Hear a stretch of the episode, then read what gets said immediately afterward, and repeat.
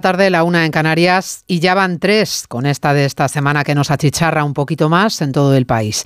Dicen en la EMET que esta ola de calor del verano será la más abrasadora de todas, que se van a marcar los 44 grados por el día en puntos del Valle del Guadalquivir y lo que es más dramático todavía, los 25 por la noche. Calor extremo que agrava la sequía, que sufren ya en forma de restricciones más de 9 millones de personas en el país y que multiplica el riesgo de incendios. Así arrancamos el lunes, que en el patio político nos deja un viraje estratégico en el tablero postelectoral que ha conseguido desplazar por un momento el foco de atención de Puigdemont al PNV. La oferta de Vox de regalar gratis sus apoyos al PP saliendo de la ecuación que hasta hoy vetaban los nacionalistas vascos ante la entrada de los de Abascal en un hipotético gobierno de derechas. A diez días de la constitución de la mesa de la Cámara, el cambio de cromos siempre es un buen método de presión. En Génova lo intentan con el PNV, aunque el intento sea una realidad imaginaria paralela.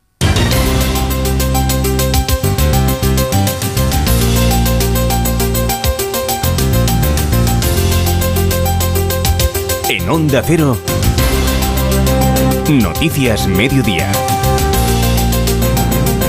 Con María Hernández.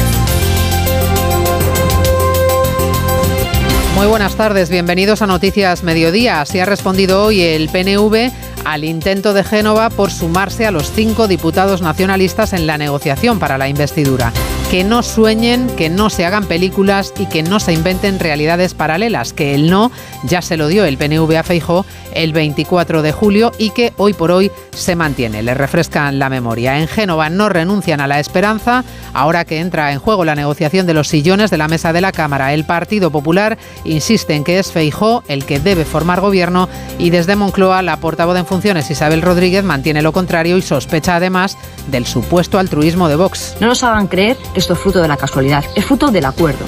Y ese acuerdo ya fue castigado en las urnas el pasado 23 de julio, que dijeron no al retroceso y sí al avance. Y decirles a sus socios de la ultraderecha que Constitución es reconocer la pluralidad y la diversidad de España. Pluralidad y diversidad, por ejemplo, en el reconocimiento del título octavo de la Constitución y de la organización territorial del Estado español. El miércoles será el peor día de esta ola de calor asfixiante que estrena semana y lunes en el país, especialmente en el sur peninsular y en el Valle del Guadalquivir, donde da miedo escuchar la previsión de la EMET. Las temperaturas serán muy altas, con valores superiores a 40 grados en puntos de la mitad norte y más de 42 a 44 grados en el centro, sur y puntos del este a lo largo del episodio. A pesar de encontrarnos en pleno mes de agosto, las temperaturas que se van a alcanzar van a ser muy poco habituales por su carácter extremadamente cálido en la mayor parte del territorio. Las noches también serán muy cálidas y no se bajará de 20 a 25 grados según las zonas. Enseguida completamos el dónde y el cuándo se notará más el bochorno de este primer día de ola de calor de agosto a la espera de lo peor y que no hace sino complicar el grave escenario de sequía que se sufre ya desde hace meses con alarmantes índices en las reservas de agua embalsada y restricciones de agua que van en aumento en cientos de municipios del país con el consumo limitado. Saltarse las medidas que restringen ese consumo puede ser sancionado en Cataluña a partir de hoy y ante la emergencia y la amenaza de multa, los ayuntamientos se ven obligados a vigilar con drones, piscinas y jardines y se quejan los alcaldes de lo imposible de controlar quién cumple y quién no. Lo que está haciendo la Agencia Catalana del Agua está bien y creo que no habrá nadie que pueda decir lo contrario. Ahora bien, nos han de dar herramientas a los ayuntamientos para poder incidir con la gente que no cumple con esta normativa. Y a la gente que no cumple esta normativa. Repasamos ya el resto de la actualidad de la mañana con Cristina Rovirosa y Caridad García. Madrid, Cataluña y Baleares son las comunidades que más dinero aportan al sistema de financiación autonómica y Canarias y Extremadura las que más se benefician. Según un informe de FEDEA, los madrileños contribuyen con el triple de recursos que los catalanes. Coincidiendo con la llegada de la tercera ola de calor del verano, el precio de la luz en España se triplica. Hoy repuntará hasta una media de 74,4 euros el megavatio hora frente a los 28 euros que costó este domingo. El turismo internacional recupera terreno. Reino Unido, Alemania y Francia continúan siendo los grandes países emisores de turistas hacia España, aunque es el turismo chino el que más crece, un 420% en los seis primeros meses del año. El fuerte viento complica las labores de extinción de los 60 incendios, la mayoría provocados, que asolan la isla de Cerdeña y que han obligado a evacuar a 600 personas. El gobierno italiano aprueba hoy un decreto para aumentar las penas a los pirómanos. La Junta Militar de Níger cierra el espacio aéreo tras denunciar preparativos para una intervención inminente. Anoche expiró el plazo del bloque de países de África Occidental para restaurar el poder y evitar una intervención y una acción militar en el país. Daniel Sancho, hijo del actor Rodolfo Sancho, permanece bajo custodia policial en Tailandia tras confesar y ser acusado formalmente de asesinar y desmembrar a un hombre colombiano. La familia ha contratado a un despacho de abogados para intentar extraditarlo a España. El seguro de hogar de línea directa ahora también se ocupa de todo lo importante en caso de que ocupen tu vivienda, para que siempre estés tranquilo cuando no estás en casa. Asistencia jurídica, gastos legales, rehabilitación de tu vivienda. Cámbiate y te bajamos el precio, sí o sí. Despreocúpate. Llama o ven directo a lineadirecta.com. El valor de ser directo. Fiestas patronales de la Bañeza en honor a Nuestra Señora de la Asunción y San Roque del 5 al 16 de agosto.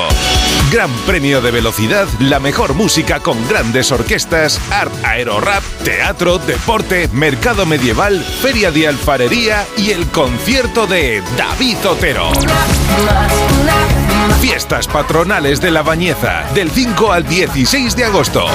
Vive el verano. Vive la Bañeza. En Onda Cero, Noticias Mediodía, con María Hernández. Ahora vamos con el portazo del PNV al Partido Popular, no el del 24 de julio, sino el de hoy, el del 7 de agosto, lunes. Pero antes el calor que ya está aquí, este nuevo episodio de calor intenso y sofocante que nos deja sin aliento y con temperaturas que superan cualquier cifra en el termómetro que hasta ahora considerábamos posible. Empezamos la semana con alerta máxima en las temperaturas por esta nueva ola, ya es la tercera del verano, que convierte al país en un auténtico horno. Lo peor no es en todo caso lo de hoy, o sea que prepárense. Según la EMET, va a llegar el miércoles que viene. Nos vamos ya haciendo la idea. Belén Gómez del Pino. Y tocará hacerlo de día y de noche porque esta tercera ola de calor del verano será más intensa y más prolongada que las anteriores. De día y a la sombra se esperan hasta 46 grados en puntos del sur. De noche la media del país no va a bajar de los 25, aunque el aperitivo de esta pasada madrugada ya nos ha dejado termómetros por encima de los 32, por ejemplo, en Extremadura. Hoy hace calor, mañana más y el miércoles, dice Rubén del Campo, portavoz de la Agencia Estatal de Meteorología, será infernal. Las temperaturas máximas estarán entre 5 y 10 grados por encima de lo normal e incluso entre 10 y 15 grados por encima de lo normal en amplias zonas del tercio norte y puntos del sur. Calor, por lo tanto, extremo, acompañado además de polvo en suspensión, que dará lugar a calima y que empeorará la calidad del aire, sobre todo en el sur de la península. El jueves los vientos del Atlántico refrescarán las temperaturas desde el oeste en casi todo el país porque el aire llegará recalentado al Mediterráneo donde se espera un subidón térmico al final de la semana. Bueno, pues este es el caluroso e infernal panorama que nos espera esta semana. Vamos a completar ahora el detalle de algunos de los puntos más calientes del país para empezar la ola este lunes. Sofocante ya a esta hora en comunidades como Andalucía, Extremadura o Castilla-La Mancha. La foto por allí con nuestros compañeros Marchacón, Juan Carlos González y Javi Ruiz. Pues comenzamos en Andalucía, en donde la estampa es eh, muy sofocante. Las calles de Córdoba están hoy más vacías que de costumbre. La gente opta por salir a primera hora de la mañana para hacer la compra y volver a casa lo antes posible para refugiarse bajo el fresco del aire acondicionado. Incluso la mezquita, el monumento más visitado de la capital, ha visto disminuir considerablemente su número de visitantes. La misma estampa se vive en la capital hispalense, aunque Sevilla y los sevillanos parecen entender mejor este aumento de las temperaturas. Incluso los turistas no se resignan a salir a la calle y se ven largas colas de espera en el Alcázar y en la Catedral. Eso sí, siempre con protección solar y con el sombrerito de rigor. Pues ventiladores, aire acondicionado, todo lo que se pueda, como mejor se, se pueda llevar. Pero es verdad que atonta un poco, ¿no? Que, siempre hay algo fresquito. Hazlo, la calor, hay que aguantarla, ¿qué vamos a hacer? Hay que apechuga como viene, ¿no? Hay que sufrir un poquito y ya. Y en Málaga la foto cambia por completo, sin olvidar que al contrario que en Madrid, aquí sí hay playa y tanto el turista como el malagueño disfrutan de ella. Eso sí, no hay que olvidar usar protección solar hasta las 7 de la tarde. A lo malo nunca se acostumbra uno, pero en Extremadura tenemos algunas herramientas para intentar evitar los golpes de calor. Ya es todo un clásico en el norte de Cáceres, el lleno de los campings cercanos a las ollas naturales de agua fresca. Otra opción muy seguida en los pueblos es sentarse por la noche a las puertas de las casas para socializar y al abanico. Víctor Domínguez, responsable de emergencias de Cruz Roja en Extremadura, nos aconseja esto. Intentar bajar la temperatura del cuerpo poco a poco con, paños de agua fría, con pequeños sorbos de, agua que hidraten eh, poco a poco. Las altas temperaturas conllevan importante riesgo de incendios forestales, aunque por ahora en Extremadura crucemos dedos, nos vamos salvando de grandes siniestros. En Castilla-La Mancha las previsiones dan 41 grados hoy en Puerto Llano y Ciudad Real, 40 en Talavera, 39 en Toledo. Precisamente en la ciudad imperial, los turistas que vienen estos días ven cómo el calor juegan en su contra. María del Valle, la presidenta de los guías turísticos de Toledo, Así lo decía en Onda Cero, aunque aseguran que ya muchos de ellos saben a lo que vienen. Y suelen venir preparados, pero bueno, nosotros aún así siempre contactamos con ellos y pues les hacemos las indicaciones básicas y las recomendaciones que creemos más convenientes eh, dependiendo también de pues a la hora del día en el que en el que vayan a venir. De hecho, la catedral, las iglesias, los museos o las calles estrechas de la ciudad de Toledo sirven de respiro para el visitante.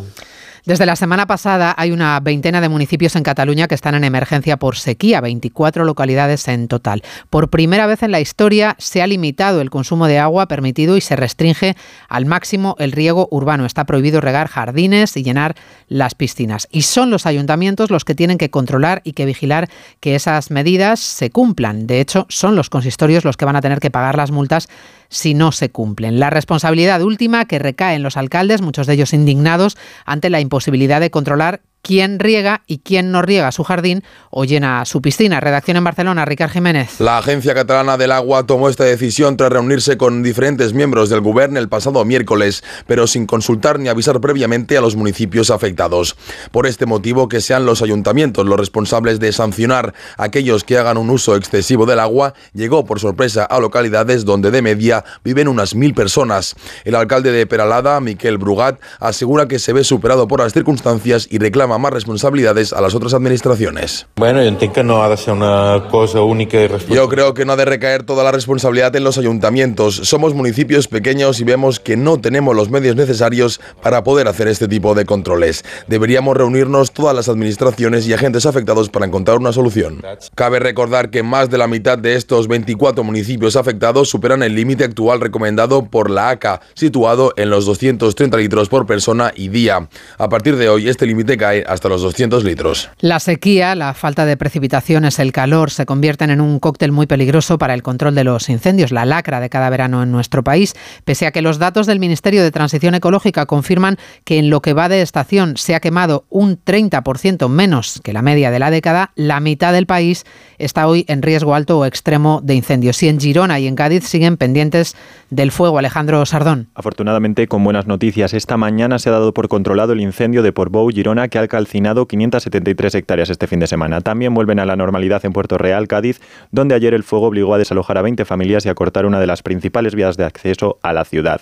No obstante, la situación este verano es favorable en comparación con los anteriores. Los incendios han arrasado 14.586 hectáreas hasta el 23 de julio, frente a las más de 21.000 que promedia la década. José María Bermúdez, portavoz de Agentes Forestales en Madrid, encuentra como principal motivo una menor duración de las olas de calor. Pero sí que es verdad que esas condiciones extremas que, se han dado otros, otras campañas para los incendios forestales, la famosa regla del 30, ¿no? De 30, más de 30 grados, eh, un viento de mayor de 30 kilómetros por hora y una humedad relativa menor del 30%, pues este año se está dando eh, en ocasiones contadas y cuando parece que está apretando, pues el tiempo nos está dando una tregua. Ante el episodio de altas temperaturas previsto para estos días, Protección Civil recomienda extremar las precauciones y recuerda que está prohibido encender fuegos en los montes y áreas cercanas. Y es que detrás del 95% de los incendios forestales se encuentra la mano del hombre. La imagen del fuego que se repite hoy también en Italia, en la isla de Cerdeña, donde se sigue trabajando para la extinción de un fuego devastador que afecta especialmente al noreste de la isla y que ha obligado a evacuar ya a cerca de 600 personas. El fuerte viento está complicando el trabajo de los equipos sobre el terreno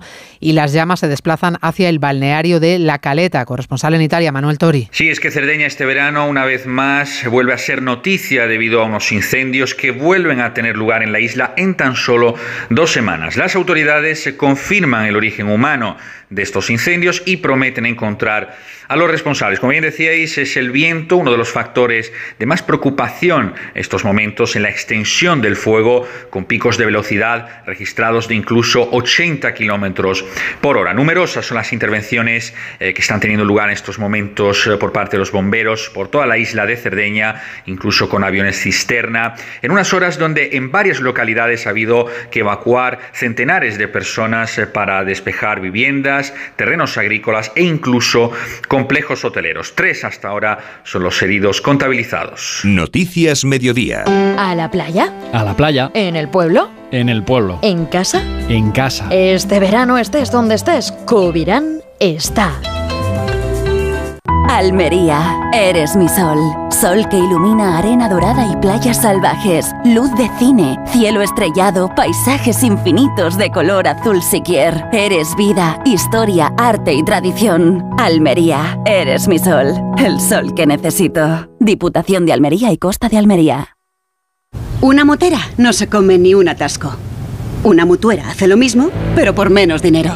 Vente a la mutua con tu seguro de moto y te bajamos su precio, sea cual sea. Llama al 91 555 5555. 91 555 5555. Por este y muchas cosas más, vente a la mutua. Condiciones en mutua.es. Para ti que eres de disfrutar de los amaneceres de Madrid, de pasear por el Retiro y la calle Alcalá.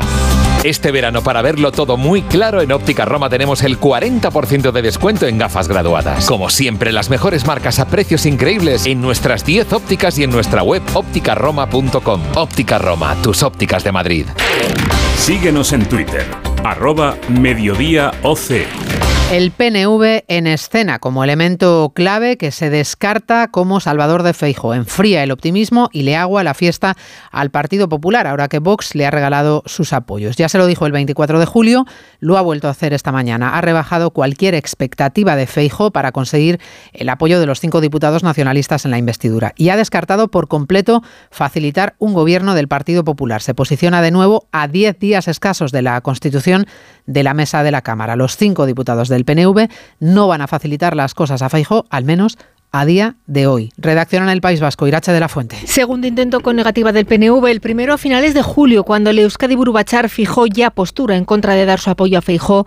Este segundo no ha llegado vía redes sociales después de que el presidente popular haya apelado directamente al PNV a reconsiderar su veto inicial. La formación que lidera Antonio Ortuzar es clara nuevamente, habla de una oposición ya fijada con meridiana claridad, una postura que ahora puntualizan ante el intento de algunos actores políticos y mediáticos de hacer una realidad alternativa, estiman oportuno y conveniente refrescar la memoria. Es decir, el PNV, aseguran, no entraría de ninguna manera en una ecuación con Vox ni en una fórmula en la que el Partido Popular se apoyara en la formación de Santiago Abascal para gobernar el no del Partido Nacionalista Vasco tras este intento, tras este elemento nuevo que ha entrado en el tablero de la negociación, Vox y su oferta desinteresada para apoyar al Partido Popular sin pedir ministerios ni cargos en el gobierno gratis.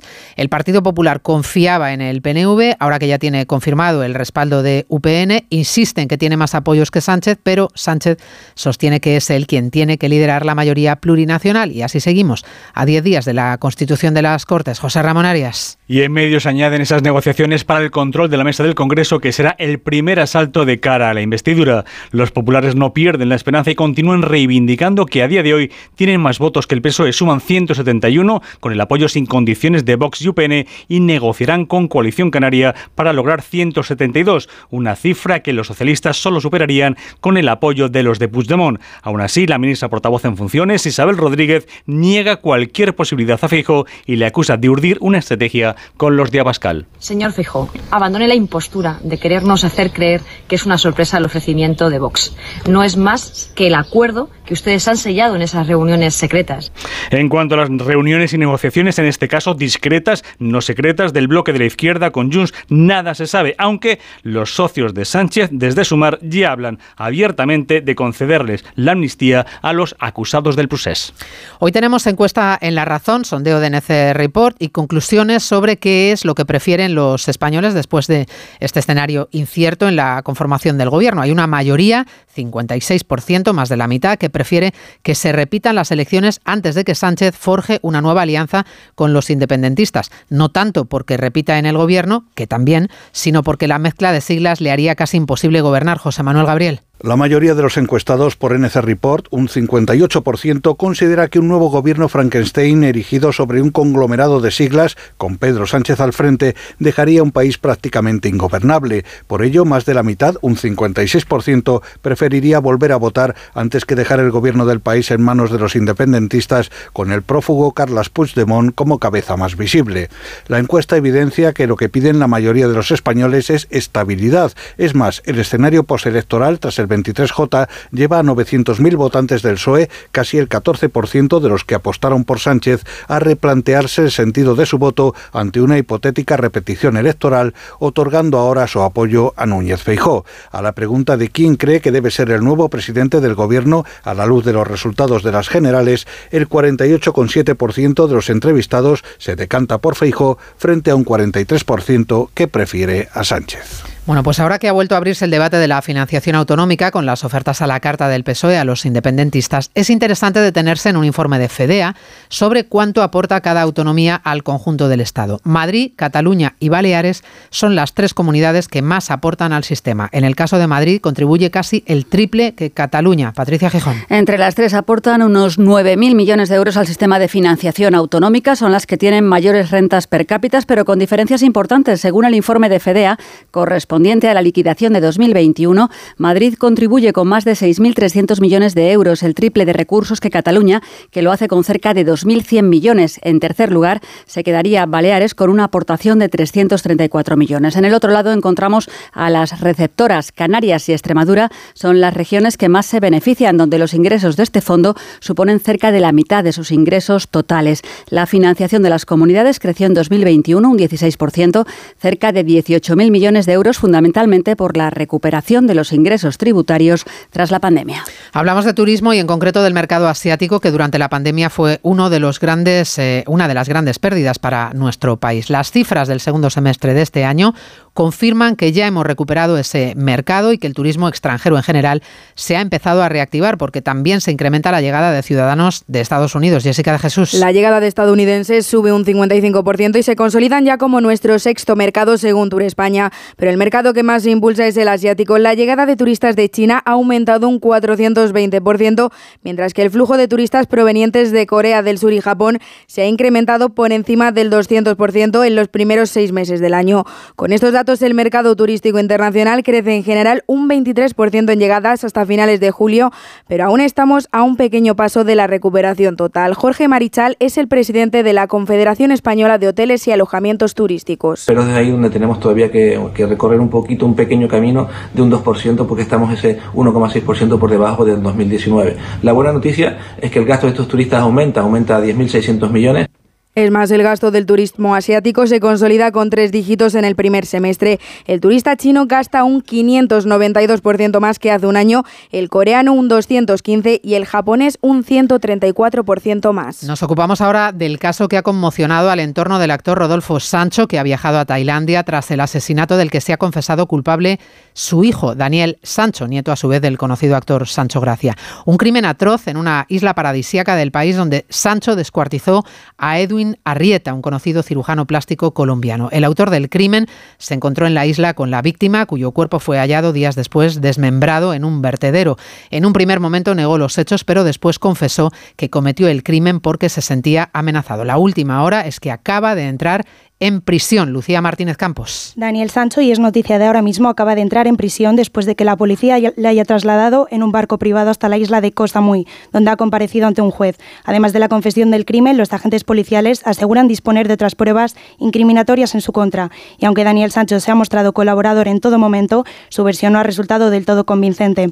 En caso de ser condenado culpable, según el Código Penal de Tailandia, podría incluso enfrentarse a la pena de muerte o una pena menor como cadena perpetua. En este caso, la familia que ya ha contratado un despacho local de abogados, pediría la extradición para que cumpliera la pena en España, algo que sería posible, como ha explicado Onda Cero, el abogado de legalitas Celestino Fernández Miranda. Sería posible porque hay un convenio ¿eh? ya del año 83, eh, suscrito entre el Reino de España y Tailandia, eh, precisamente para cooperación en materia de ejecución de sentencias penales. Es un convenio que se hizo en Bangkok. Entonces, en base a este convenio, él podría solicitar el cumplimiento de la pena en, en España. aunque los abogados de Daniel Sancho solicitan ahora su libertad bajo fianza, es muy probable que debido a la gravedad del caso permanezca en prisión hasta el juicio. Noticias Mediodía. Onda Cero. Fiestas patronales de la Bañeza en honor a Nuestra Señora de la Asunción y San Roque del 5 al 16 de agosto. Gran premio de velocidad, la mejor música con grandes orquestas, art aerorap, teatro, deporte, mercado medieval, feria de alfarería y el concierto de David Otero. Fiestas patronales de la Bañeza del 5 al 16 de agosto. Vive el verano. Vive la Bañeza. Esta noche hay una fiesta. Vamos ya con el deporte. El Paris Saint-Germain aguanta su pulso con Mbappé y mantiene al delantero apartado del equipo. Oscar Conde, buenas tardes. Buenas tardes, María. Y es que tras la gira asiática de pretemporada, el conjunto parisino regresa esta tarde a los entrenamientos para preparar ya su estreno liguero de esta semana. No estará en esa sesión de trabajo Kylian Mbappé, que ha entrenado esta mañana junto al resto de descartes, esos futbolistas a los que el PSG busca salida. La situación del atacante galo en París sigue enquistada, aunque cada día se hace más complicado imaginar su continuidad en el club. En el horizonte sigue abierto ese posible futuro en el Real Madrid, algo que esperan todos los aficionados blancos, incluido el número uno del tenis mundial, el español Carlos Alcaraz. Todo madridista quiere ver a, a Mbappé ¿no? en el Madrid, es eh, uno de los mejores jugadores de, del mundo actualmente, todos los equipos lo quieren, ¿no? Estoy viendo los memes de ya cualquier cosa, es Mbappé al Madrid, Mbappé porque viste el plan total y me hacen gracia, pero, pero bueno, ojalá que leamos alguna noticia de Mbappé va, al Madrid porque eso me encantaría. Un Real Madrid que puede cerrar en las próximas horas la salida de algún canterano como la de Sergio Arribas, que se va a marchar traspasado a la Almería con opción de recompra para la entidad blanca. Miran ya los de Ancelotti a ese estreno en Liga del próximo sábado frente al Athletic de Bilbao, que cerró ayer su pretemporada empatando a uno con el Manchester United. El técnico de los vascos, Ernesto Valverde. Tenemos un partido muy fuerte para empezar, con un Madrid que, bueno, que viene como con algunos cambios. Han fichado a Bellingham, no está Benzema, en fin, con jugadores de mucho nivel, sobre todo en la línea de centro del campo. Y bueno, es una prueba dura para nosotros, pero tenemos mucha ilusión por, presentarnos ante nuestra gente en San y hacer un buen partido. Entrena pensando también en ese regreso de la Liga al Fútbol Club Barcelona. Lo hace con la novedad de Dembélé. Regresó ayer el francés a la ciudad condal tras unos días en París y tras no cerrarse definitivamente su traspaso al PSG. Así que a la espera de concretar esa salida, trabaja el galo a las órdenes de Xavi Hernández. El que no está ya en esos entrenamientos es Frank Kessie, con permiso del club para cerrar su marcha al Al Ali de Arabia Saudí en una operación que reportaría al Barcelona unos 11 millones de euros. Por otro lado, en el Mundial Femenino, España ya sabe que Países Bajos será su rival este viernes en los cuartos de final, ronda en la que no estará Estados Unidos, eliminada ayer la vigente campeona ante Suecia. Hoy han avanzado Inglaterra, que ha ganado los penaltis a Nigeria, y Australia, que ha superado 2-0 a Dinamarca. Lejos del fútbol, el protagonista español del fin de semana ha sido Alex Espargaró, que logró la segunda victoria de su carrera en MotoGP. Se llevó el Gran Premio de Gran Bretaña con un épico adelantamiento a Bagnaya en la última vuelta. Reconoce el piloto catalán que desde el principio se vio con buenas sensaciones para buscar la victoria. Alex Espargaró. Hay días, eh, en mi carrera deportiva he tenido pocos, pero días que y notas que ese día eras como tú, tú te sientes invencible. Y hoy era uno de ellos. Y en la vuelta de formación he dicho esto tiene una atracción impresionante. Así que he salido y me lo tomo con relativamente calma sin querer arriesgar más de la cuenta. Así que nada y luego al final todos los planes al traste porque con la lluvia ha sido la jungla. Además, el baloncesto español sumó su sexta medalla de este verano con el bronce europeo de la selección femenina sub-20, ganó 94-36 a Serbia y en ciclismo el holandés Van der Poel se exhibió en el Mundial en ruta para hacerse con el maillot arco iris, fue segundo Van Aert, tercero Pogachar, en una prueba en la que el mejor español fue Aramburu, décimo noveno. A ver esa foto, decir patata. ¡Hijolusa! Es que decir patata es decir hijolusa. Por eso, cuando nos busques en el supermercado, dale la vuelta al envase y encuentra nuestra marca para garantizarte una gran calidad en tu mesa. Patatas hijolusa. Amamos las patatas. En verano, con el sol, el cloro, el aire acondicionado, los ojos se secan e irritan. La solución es Devisión Lágrimas. Devisión alivia la irritación y sequedad ocular. Devisión Lágrimas. Este producto cumple con la normativa vigente de producto sanitario.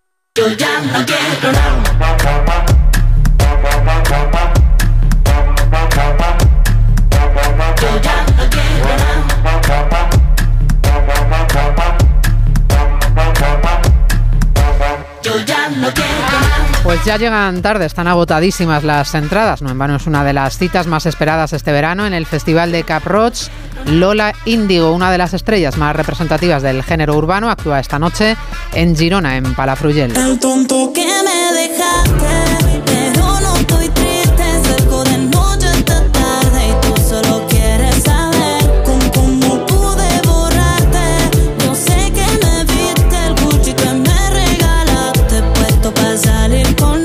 Así terminamos este rato de radio. En la realización técnica ha estado Dani Solís, en la producción Cristina Rovirosa. Como siempre, volvemos a las 3, recuerden, con la actualización de la información de esta mañana. Gracias por acompañarnos un día más. Que tengan un feliz lunes. Hasta mañana.